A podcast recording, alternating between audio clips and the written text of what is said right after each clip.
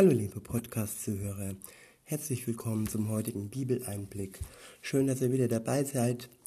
Heute habe ich einen ganz besonderen Vers für euch. Und zwar lese ich euch aus dem Lukas-Evangelium, und zwar das Kapitel 19 und da den Vers 10. Ich benutze wieder die Übersetzung Neue Genfer und im Vers 10 steht, und der Menschensohn ist gekommen, um zu suchen und zu retten, das verloren ist. Ich wiederhole nochmal. Und der Menschensohn ist gekommen, um zu suchen und zu retten, was verloren ist.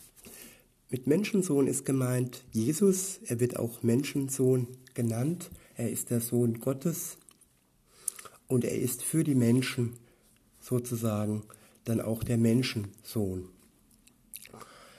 Er hat viele Namen.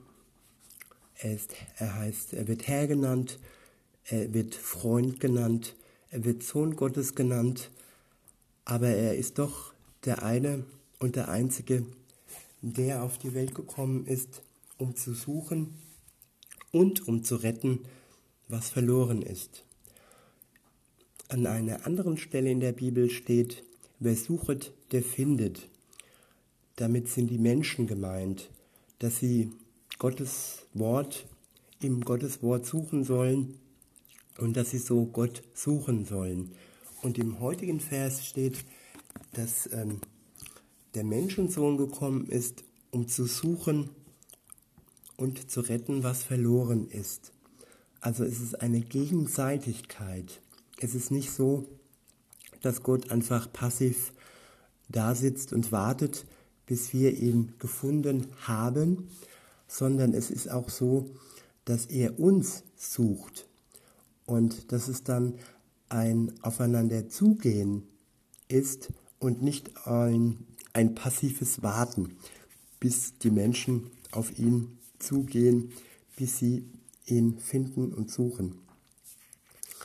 Aber es bleibt, dass Gott niemals ein Gott ist, der sich aufdrängt er sucht zwar jeden Menschen, er sucht das Verlorene, aber wenn er es gefunden hat, dann macht er sich bemerkbar, aber er überlässt die Entscheidung immer noch dem Menschen, ob er sich für Gott oder gegen ihn entscheidet. Es ist immer eine Freiwilligkeit im Spiel. Und ja, er ist der einzige Gott, der das Verlorene sucht und der das Verlorene, der die verlorenen Menschen retten möchte. Das findet man nur so hier in der Bibel und das ist einzigartig. In anderen Religionen ist es so, dass man immer gut sein muss. Gut sein ist nicht verkehrt und wer an, an Jesus glaubt, der möchte gut sein. Aber das ist dann praktisch der erste Schritt. Man lässt sich retten und der erste Schritt in anderen Religionen ist, man muss erstmal gut sein, bevor man in Gänsefüßchen äh, gerettet wird oder bevor man geholfen bekommt. Das Gutsein steht in den Religionen im Vordergrund. Und im Christentum ist es so, dass Jesus die Menschen sucht und dass er sucht, was verloren ist, um es zu retten. Da ist ein ein deutlicher Unterschied.